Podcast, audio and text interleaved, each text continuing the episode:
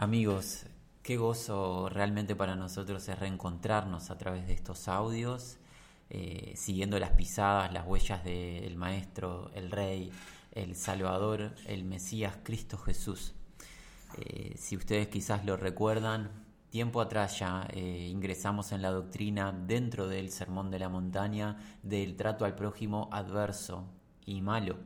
Jesús y sus seguidores, los apóstoles, nos han enseñado a través de las eh, sagradas escrituras de que el discípulo seguidor de Jesucristo, por amor al nombre del Señor, no debe resistir eh, la adversidad y la posición de las personas al anunciar el Evangelio y al vivir las bienaventuranzas, al vivir el sermón del monte, el discípulo no debe defenderse a sí mismo, sino que debe, por amor al Señor, permanecer en paciencia, en dominio propio y en amor para con todo prójimo y nos planteamos la pregunta de ¿habrá justicia al final del camino o las personas que dañan a los hijos y a las hijas de Dios se mostrarán impunes? Esa incógnita o esa interrogante nos abrió puerta a un anexo, a un gran anexo en el cual hemos estado por varias semanas de los sucesos futuros que Dios nos revela en su palabra y a modo de títulos hemos estado viendo varios aspectos de las cosas que van a suceder desde el arrebatamiento de la iglesia hasta el último encuentro que vimos el gran juicio del trono blanco. Hemos visto todo lo que Dios nos ha revelado en su palabra de lo que va a suceder porque Dios, quien conoce todas las cosas, lo ha así establecido, forma parte de su plan eterno y lo revela a sus siervos, los profetas y apóstoles, y lo dejaron estampado en las escrituras, los hechos que deben de suceder sin excepciones. Y nosotros los hemos cubierto juntos y el último encuentro llegamos, como decíamos, al juicio del gran trono blanco. Luego de que pasó el milenio en esta tierra gobernando Cristo Jesús, luego de que Satanás fue liberado e instó a las naciones a sublevarse contra el rey y su pueblo. Luego de que sucedió la batalla de Gog que en sí no es batalla, sino que del cielo de Dios descendió fuego y consumió a todos los adversarios. Luego que el enemigo, Satanás, la serpiente antigua, fue arrojado al lago de fuego para permanecer allí por la eternidad padeciendo junto con el falso profeta y el anticristo se estableció en los cielos de Dios porque desaparece esta creación, estos cielos y esta tierra, el gran juicio del trono blanco, donde Dios el Creador va a tener de pie a todos y cada uno de los seres humanos que no tienen sus nombres inscritos en el libro de la vida y del Cordero, entiéndase todos y cada uno de los individuos que pasaron por esta tierra y que no confiaron en Cristo Jesús como el Mesías Salvador. Todos y cada uno de todos los seres humanos de todas las generaciones le van a tener que ir a rendir cuentas al Creador y el Creador abrirá los libros y exhibirá los hechos públicos, pero los hechos ocultos que nadie sabía de cada persona serán exhibidos y Dios condenará en justicia a todos aquellos que no han confiado en Cristo Jesús y serán arrojados en el lago de fuego. Y la pregunta a la cual arribamos es, ¿y qué sucede después?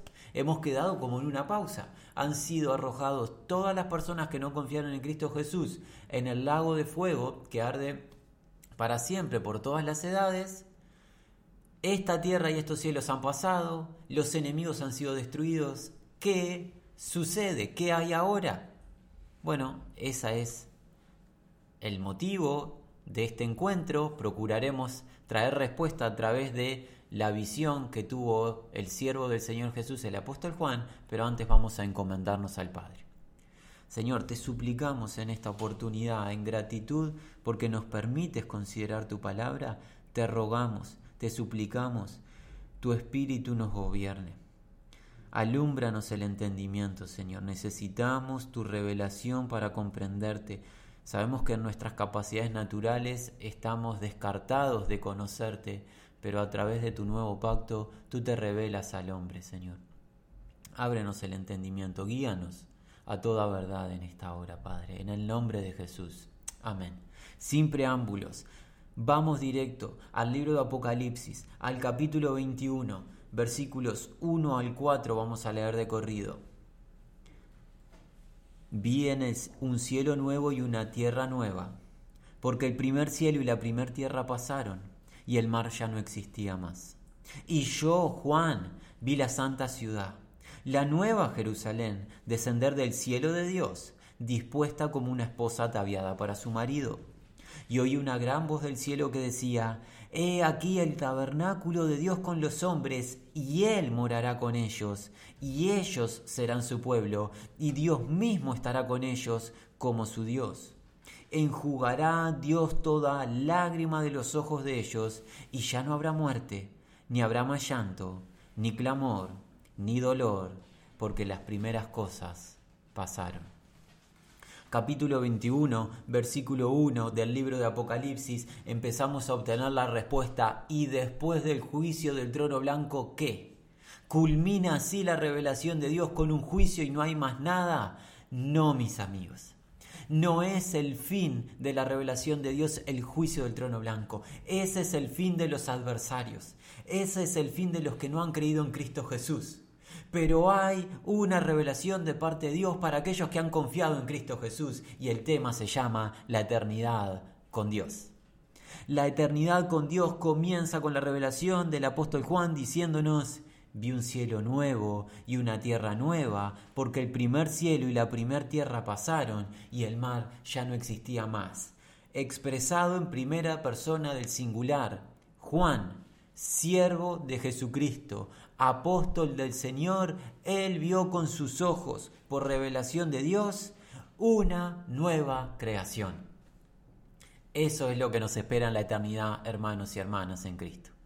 Una nueva creación. Y esto no es novedad en las escrituras, pues Dios ya lo había revelado de antemano a través de su siervo el profeta Isaías. Vayamos por favor al libro de Isaías, al capítulo 65. Vayamos al libro del profeta Isaías, capítulo 65, versículo 17. El profeta dice, perdón, Jehová a través del profeta dice, porque he aquí, yo crearé nuevos cielos y nueva tierra, y de lo primero no habrá memoria, ni más vendrá el pensamiento. La expresión original que se utiliza en la lengua hebrea es una creación de la inexistencia. Así como al principio Dios a través de Cristo Jesús, el Logos viviente, creó de la nada, de la inexistencia, los cielos y la tierra, así será con la nueva creación que Dios va a hacer. De la inexistencia Dios ha creado nuevos cielos y nueva tierra para convivencia de Dios con su pueblo en el capítulo 66 de este mismo libro de Isaías, vuelve a reiterar Jehová. Versículo 22. Porque como los cielos nuevos y la nueva tierra que yo hago permanecerán delante de mí, dice Jehová, así permanecerá vuestra descendencia y vuestro nombre.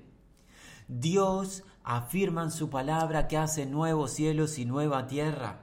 En el Nuevo Testamento el apóstol Pedro nos afirma esta verdad en su segunda carta. Adelantémonos al Nuevo Testamento, capítulo 3 de la segunda carta de Pedro, versículo 13. Pero nosotros esperamos. ¿Quién es nosotros? El pueblo de Dios. Pero nosotros, los hijos de Dios, esperamos. ¿Qué esperamos, Pedro? Según sus promesas, Isaías, capítulo 65 y capítulo 66 cielos nuevos y tierra nueva, en los cuales mora la justicia. El Dios de la verdad lo ha dicho eso. El Dios inconmutable, aquel que no cambia, en quien no hay vientos de variación, el Dios de la verdad ha dicho, yo hago cielos nuevos y tierra nueva. Pedro nos dice, nosotros sus hijos, esperamos los cielos nuevos y la tierra nueva. No hay posibilidad de error hay una nueva creación aguardando en la eternidad para los hijos de Dios. Dios la ha creado para nuestro disfrute. Dios es eterno y es más sublime que la creación.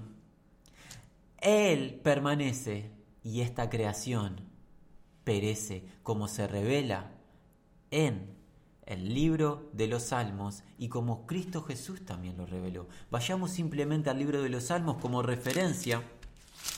Salmos, vamos al, al capítulo 102.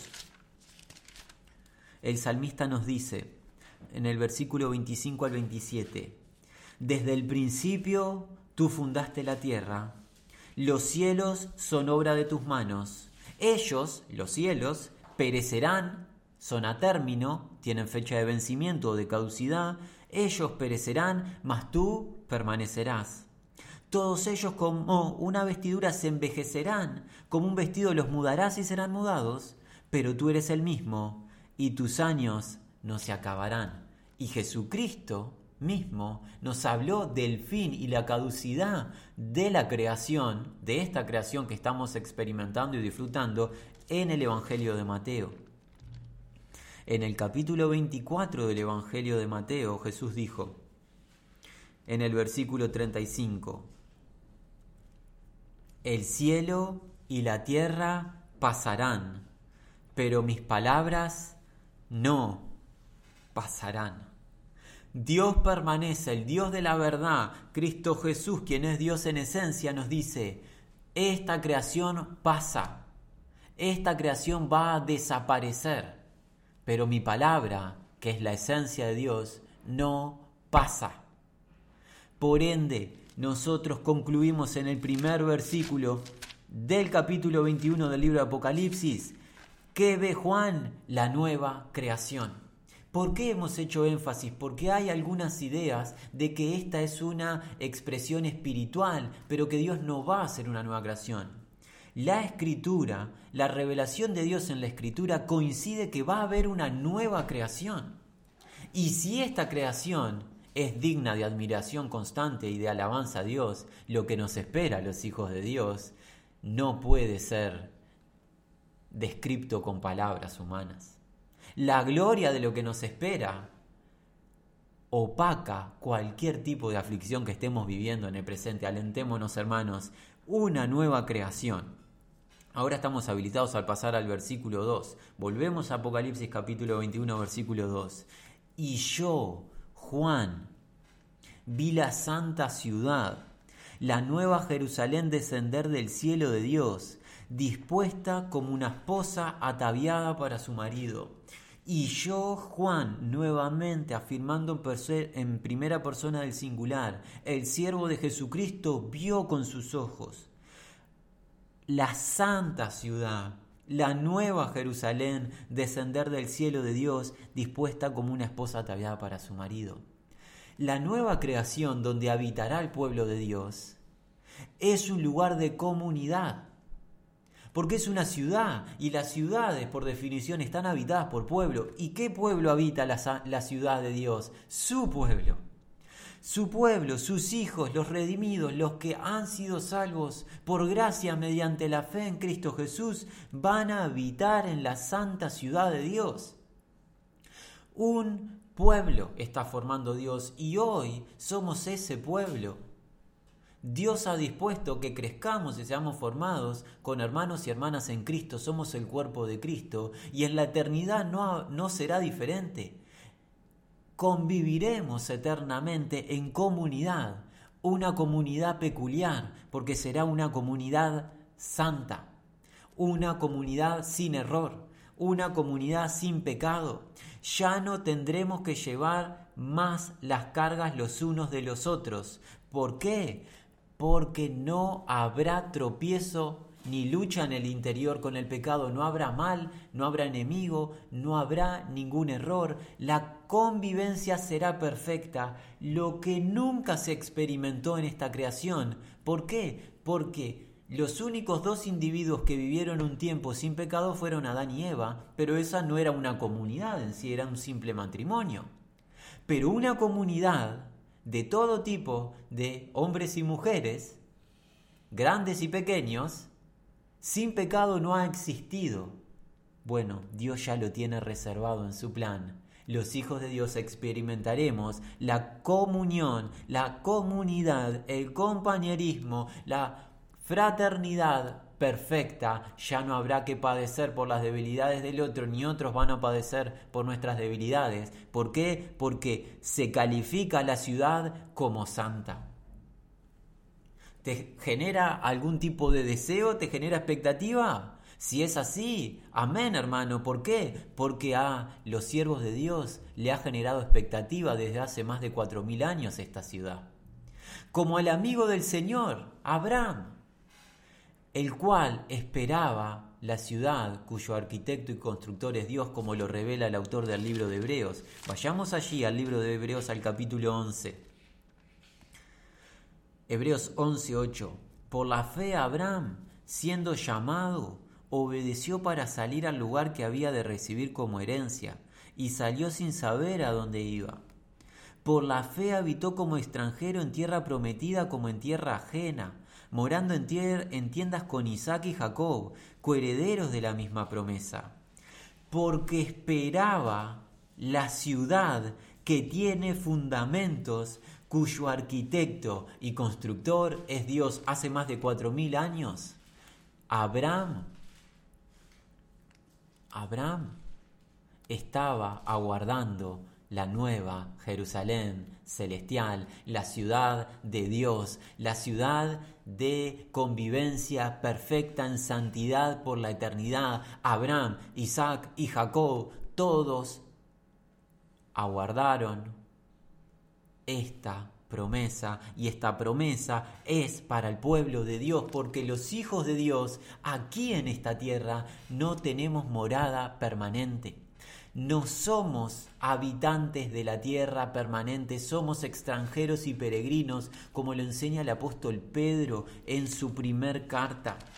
Aquí en esta tierra somos extranjeros y peregrinos, eso lo enseña Pedro en la primera carta de Pedro en el capítulo 2 versículo 11.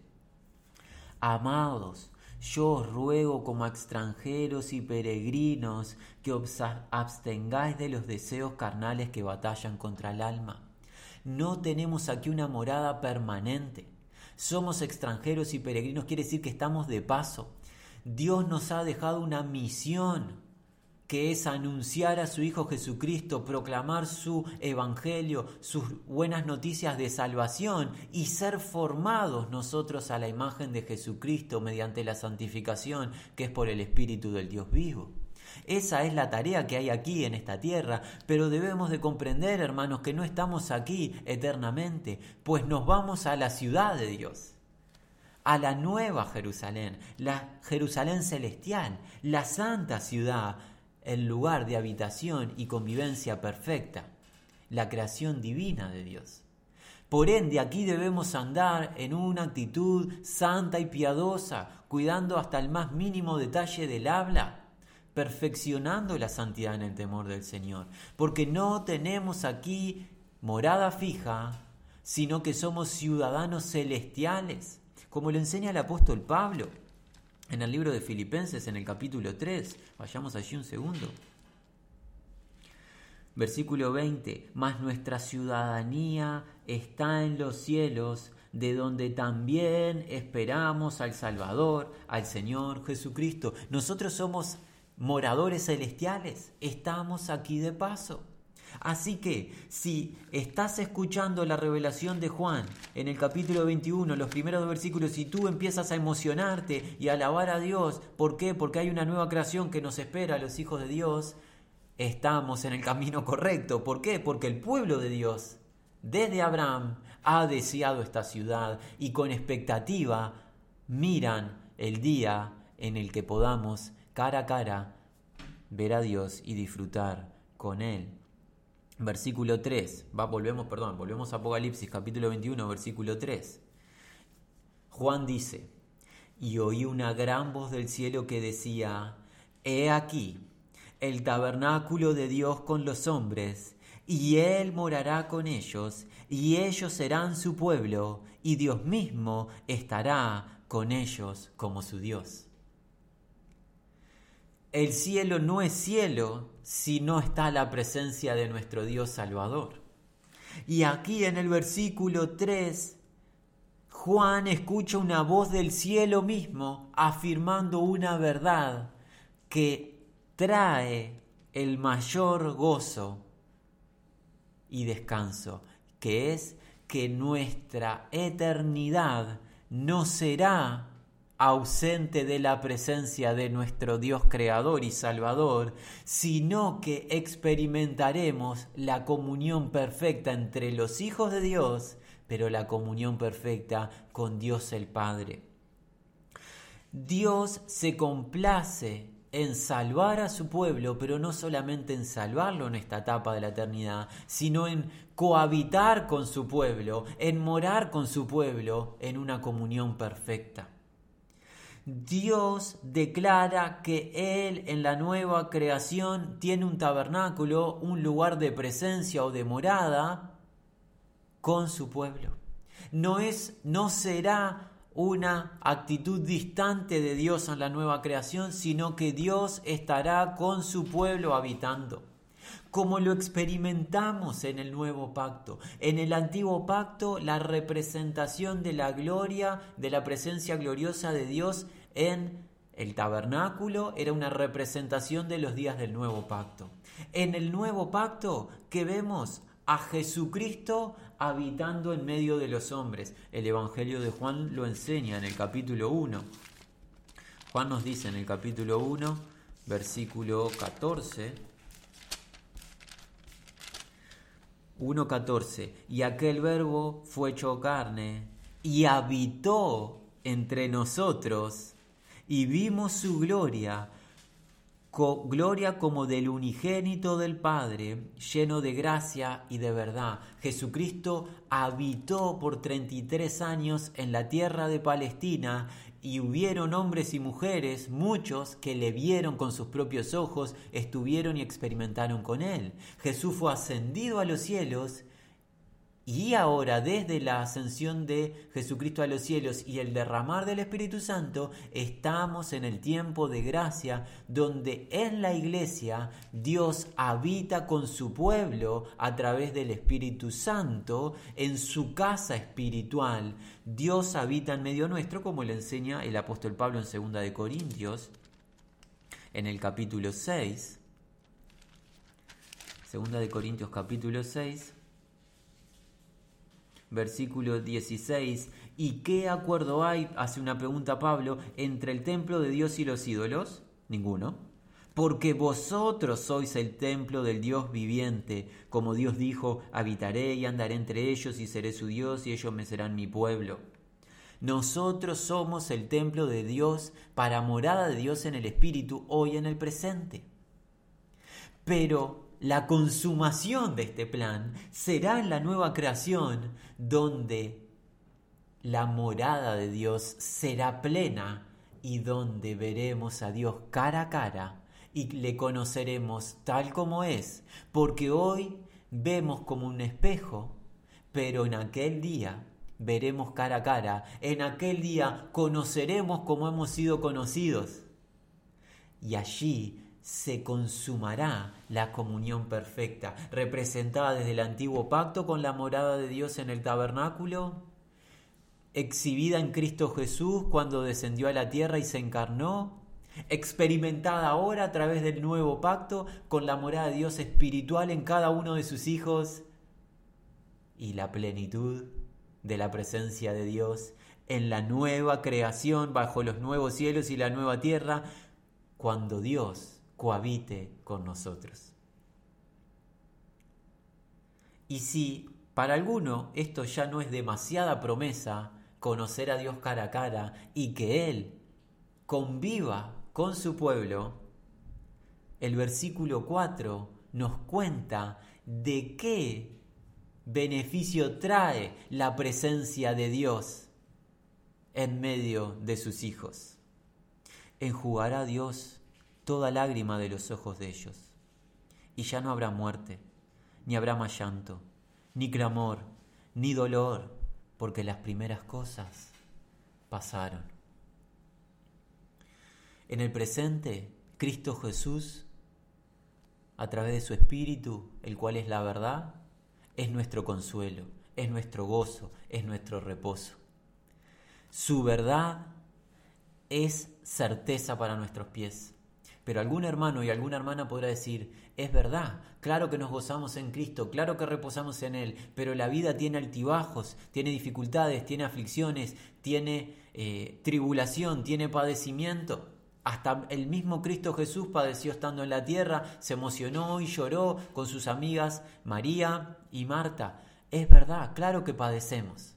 ¿Por qué? Porque nuestra debilidad interior, teniendo al Señor a través de su presencia espiritual, tenemos aflicciones, tenemos luchas y vamos conociendo parcialmente al Señor y cuanto más le conocemos, más nos afirmamos, pero aún así tenemos altibajos, tenemos muchas veces doble ánimo y tropezamos. En aquel día, la presencia de Dios impactará de tal manera nuestro ser que va a disipar todas y cada una de las dudas, las inquietudes, las aflicciones, los temores, los desánimos, las depresiones, los dolores, las lágrimas. La presencia del Dios vivo, tan sublime y desbordante, hará que toda la angustia y toda experiencia desagradable, por así decirlo, que hemos vivido en esta tierra, en este envase, queden atrás pues la presencia y la gloria de Dios colmará nuestro ser y ya no habrá espacio para el dolor, pues su gloria nos va a desbordar de manera total y eterna. Dios promete, y Juan lo escribió en el versículo 4 del capítulo 21 del libro de Apocalipsis, que va a secar toda lágrima de los ojos de sus hijos, y ya no habrá muerte, ni habrá más llanto, ni clamor, ni dolor, porque las primeras cosas.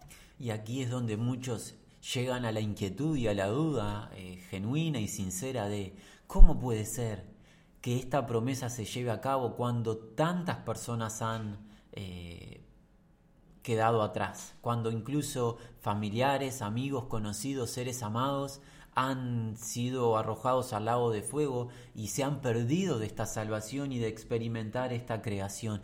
¿Cómo puede ser que Dios prometa y Juan ve que todo el pueblo de Dios ya no experimenta más dolor? Bueno, si bien nosotros no tenemos la respuesta garantizada, podemos compartir una opinión de lo que creemos que va a suceder. En aquel día comprenderemos la justicia de Dios de tal manera como jamás la hemos comprendido. Porque en el presente la comprendemos pero de una manera parcial.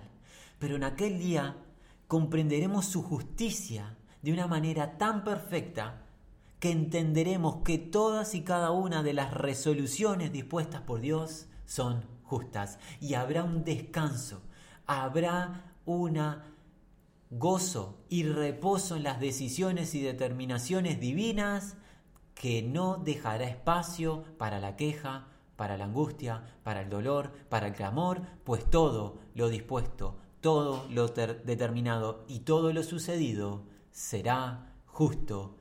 La presencia de Dios mismo disipará la angustia, el dolor, la inquietud, el afán, la depresión o cualquier tipo de remordimiento, eso ya no será una experiencia de la eternidad con Dios, pues solamente habrá espacio para gozarnos en el Señor en nuestra gloria. Amigos,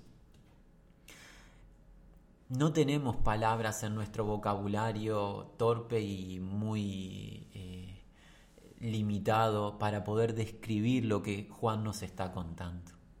No existe en esta vida algo que se compare a lo que Juan está describiendo, inspirado por el Espíritu de Dios. Estas son palabras del Dios vivo. Y es un obsequio a través de Cristo Jesús. Aquí ninguno de los integrantes de este pueblo van a disfrutar de esta eternidad porque lo merecen. Ninguno de ellos lo merece. Nadie, y menos que menos quienes hoy están hablando en este audio.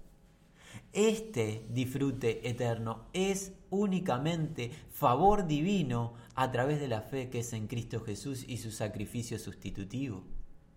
Este es el gran tesoro. Esta es la gran prosperidad y la gran bendición. No las cosas terrenales que se nos ofrecen de manera engañosa en algunas comunicaciones. Esto es donde nosotros debemos apuntar nuestras vidas y no en otras cosas. Esta es la eternidad y por definición eternidad es algo que no tiene fin. La eternidad es la presencia de nuestro Dios, la presencia hoy espiritual, pero la presencia mañana física real, cuando le veamos y le conozcamos cara a cara. Y esto es lo que se nos está prometiendo. Sin muerte, sin dolor, sin llanto, sin clamor, pues las primeras cosas y la primera experiencia de tribulación ha quedado atrás. Ya no hay espacio más para el padecimiento, pues ahora hay solo tiempo de disfrutar la presencia del Dios vivo. Y aquí algunos llegan a este punto del versículo 4 eh, diciendo esto es demasiado bueno para ser verdad. Y Dios en su sabiduría nos deja el versículo 5 para que no nos inquietemos. Y Juan dice, y el que estaba sentado en el trono dijo, He aquí yo hago nuevas todas las cosas. Y me dijo, escribe porque estas, cosas, estas palabras perdón, son fieles y verdaderas, como si Dios se anticipase a nuestra inquietud y a nuestra, en cierta manera, incredulidad de que esto se lleve adelante. Dios le ordena a su siervo Juan, Juan, no te quedes quieto, escribí, pues estas palabras son veraces. El Dios de la verdad el Dios que no miente lo ha prometido. Estas palabras han salido del trono de Dios. El Dios entronado, el omnipotente y omnisciente Dios, aquel que todo lo conoce y todo lo sabe, dice, yo hago todas las cosas nuevas. Yo voy a quitar toda lágrima de mi pueblo. No va a haber más experiencia desagradable para ninguno de ellos, yo lo llevo adelante. Esto es lo que Dios nos está diciendo en el versículo 5. Continuemos ahora la lectura del versículo 6 a 8. Y me dijo, hecho está, yo soy el alfa y la omega, el principio y el fin. Al que tuviere sed yo le daré gratuitamente de la fuente del agua de la vida. El que venciere heredará todas las cosas, y yo seré su Dios, y él será mi hijo. Pero los cobardes e incrédulos, los abominables y homicidas, los fornicarios y hechiceros, los idólatras y todos los mentirosos tendrán su parte en el lago que arde con fuego y azufre, que es la muerte segunda. El Señor le dice a Juan, hecho está, ha culminado el plan eterno de Dios. Dios ha concluido lo que se dispuso antes de la fundación de los cielos y de la tierra de reunir todas las cosas en los cielos y en la tierra, ¿en qué? En Cristo Jesús. Reunir todo en Cristo Jesús. Y aquí ha llegado al punto final de su plan eterno. Y nos declara, yo soy el alfa y la omega, el principio y el fin.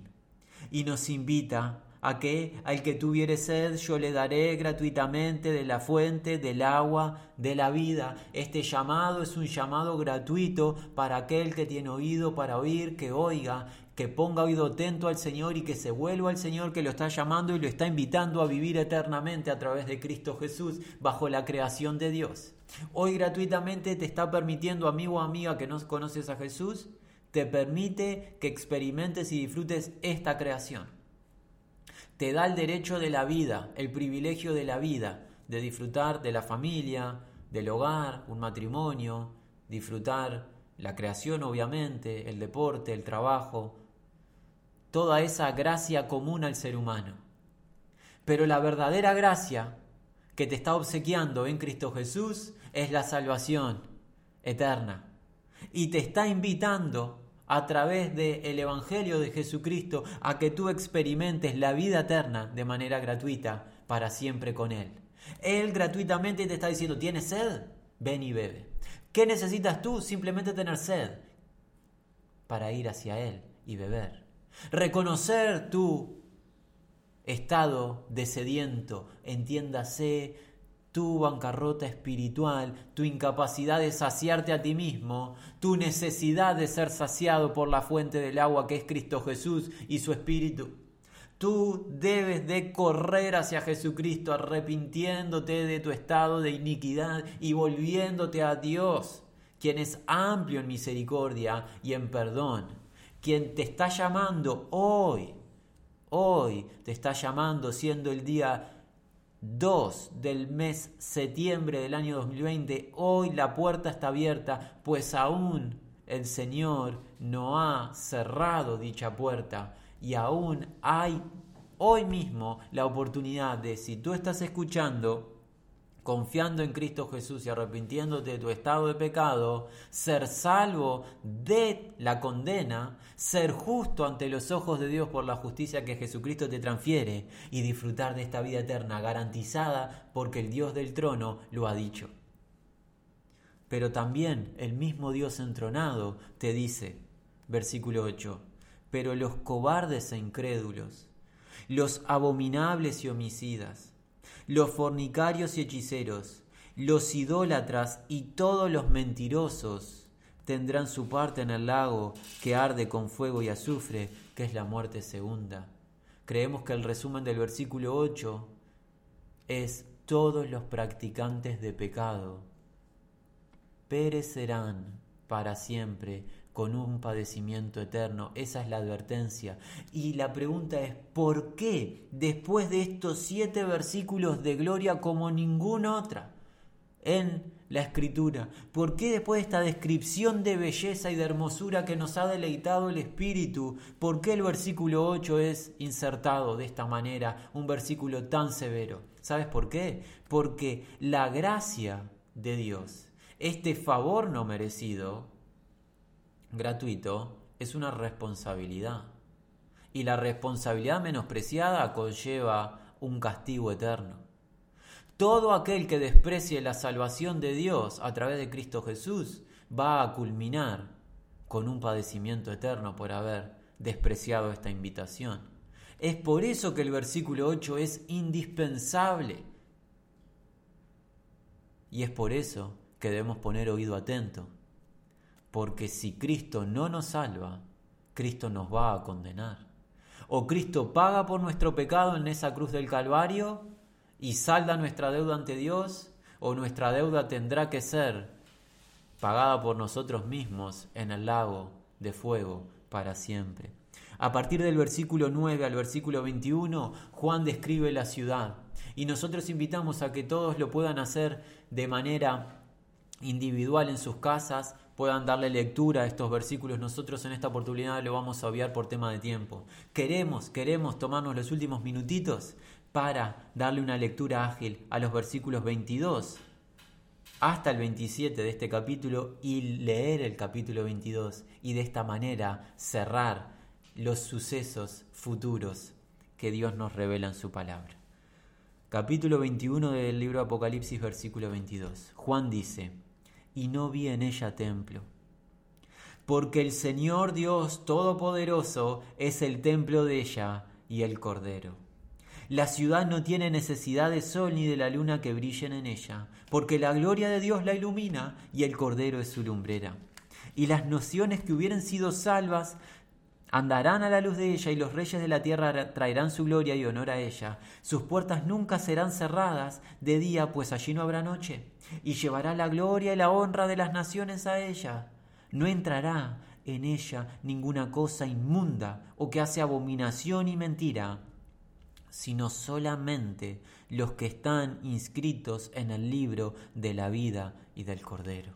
Juan no ve en ella templo, pues el templo es una representación de la morada de Dios con sus hijos, como lo hemos declarado en el antiguo pacto a través del tabernáculo, luego el templo de Salomón, el templo de Israel, templo judío, pero la voluntad de Dios es habitar y ha sido la voluntad de Dios habitar espiritualmente con sus hijos. Así en el nuevo pacto, luego de la ascensión de Jesucristo a los cielos y el bautizar con el Espíritu Santo en cada uno de los redimidos.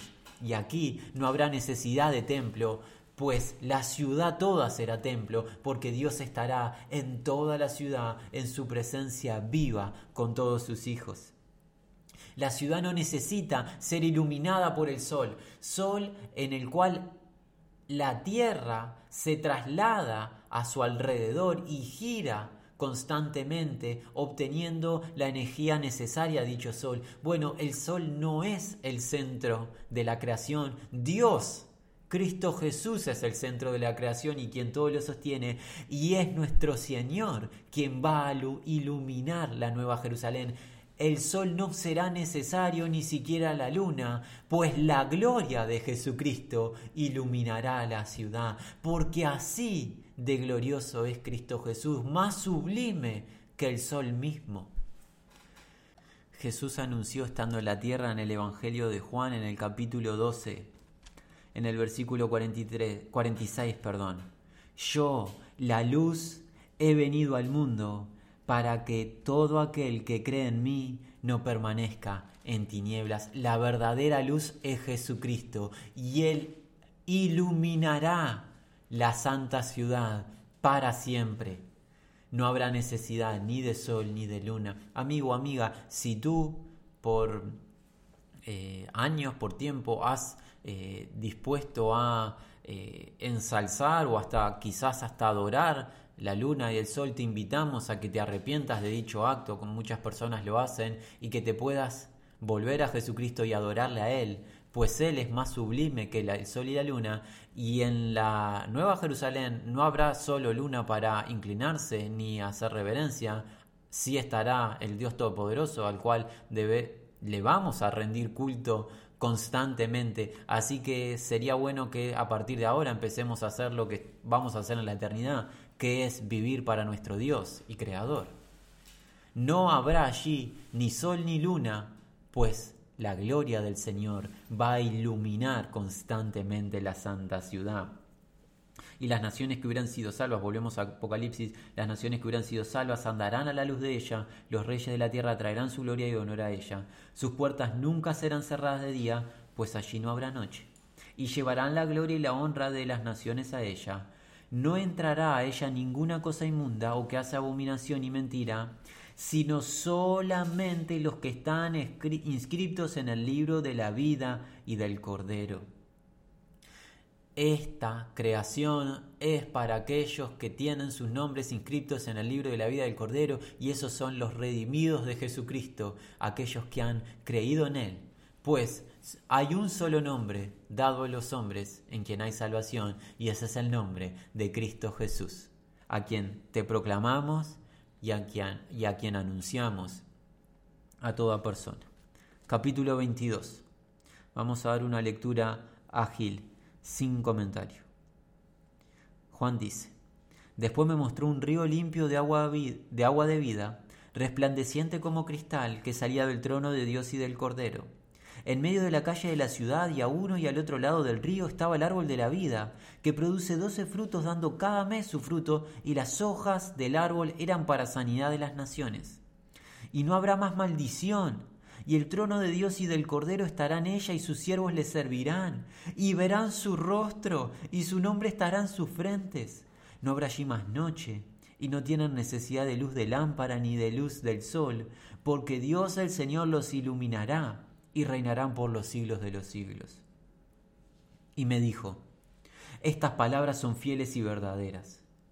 Y el Señor, el Dios de los espíritus de los profetas, ha enviado su ángel para mostrar a su siervo las cosas que deben de suceder pronto. He aquí vengo pronto. Bienaventurado el que guarda las palabras de la profecía de este libro.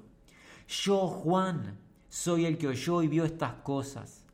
Y después que las hube oído y visto, me postré para adorar a los pies del ángel que me mostraba estas cosas. Pero él me dijo, mira, no lo hagas, porque yo soy consiervo tuyo y de tus hermanos los profetas y de los que guardan las palabras de este libro. Adora a Dios. Y me dijo, no selles las palabras de esta profecía, de la profecía de este libro, perdón, porque el tiempo está cerca. El que es injusto, sea injusto toda vida. Y el que es inmundo, sea inmundo toda vida y el que es justo, practique la justicia todavía, y el que es santo, santifíquese todavía. He aquí, yo vengo pronto, y me galardón conmigo para recompensar a cada uno según sea su obra. Yo soy el alfa y la omega, el principio y el fin, el primero y el último. Bienaventurados los que lavan sus ropas para tener derecho al árbol de la vida, para entrar por las puertas en la ciudad. Mas los perros estarán fuera y los hechiceros, los fornicarios y los homicidas, los idólatras y todo aquel que ama y hace mentira. Yo, Jesús, he enviado mi ángel para daros testimonio de estas cosas en las iglesias. Yo soy la raíz y el linaje de David, la estrella resplandeciente de la mañana. Y el espíritu y la esposa dicen, ven. Y el que oye diga, ven. Y el que tiene sed, venga. Y el que quiera, tome del agua de la vida gratuitamente. Amigos, cubriendo el consejo de Dios de los sucesos que están para venir, hemos llegado al punto final de la eternidad con Dios.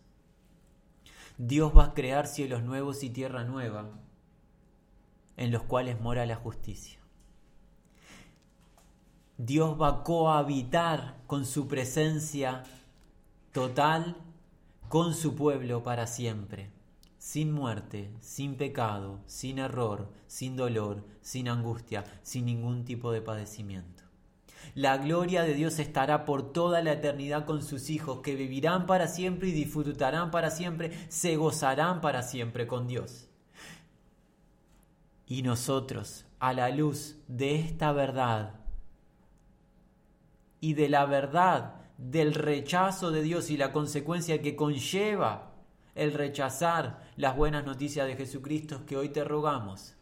Y te suplicamos como embajadores de Cristo que te reconcilies con Dios a través del arrepentimiento de tu estado de pecado y de la confianza que es en Cristo Jesús, para que tú puedas disfrutar de este llamado que te hace Jesucristo en el versículo 17 diciéndote, si tienes sed y quieres, toma del agua de la vida gratuitamente. Hoy te proclamamos esta verdad para que tú puedas ser salvo y disfrutes de la santa ciudad. Yo testifico a todo aquel que oye las palabras de la profecía de este libro. Si alguno añadiera estas cosas, Dios traerá sobre él las plagas que están escritas en este libro. Si alguno quitare de las palabras de esta profecía, Dios quitará su parte del libro de la vida y de la santa ciudad y de las cosas que están escritas en este libro. El que da testimonio de estas cosas dice, ciertamente vengo pronto. Amén, sí. Ven, Señor Jesús. La gracia de nuestro Señor Jesucristo sea con todos vosotros. Amén.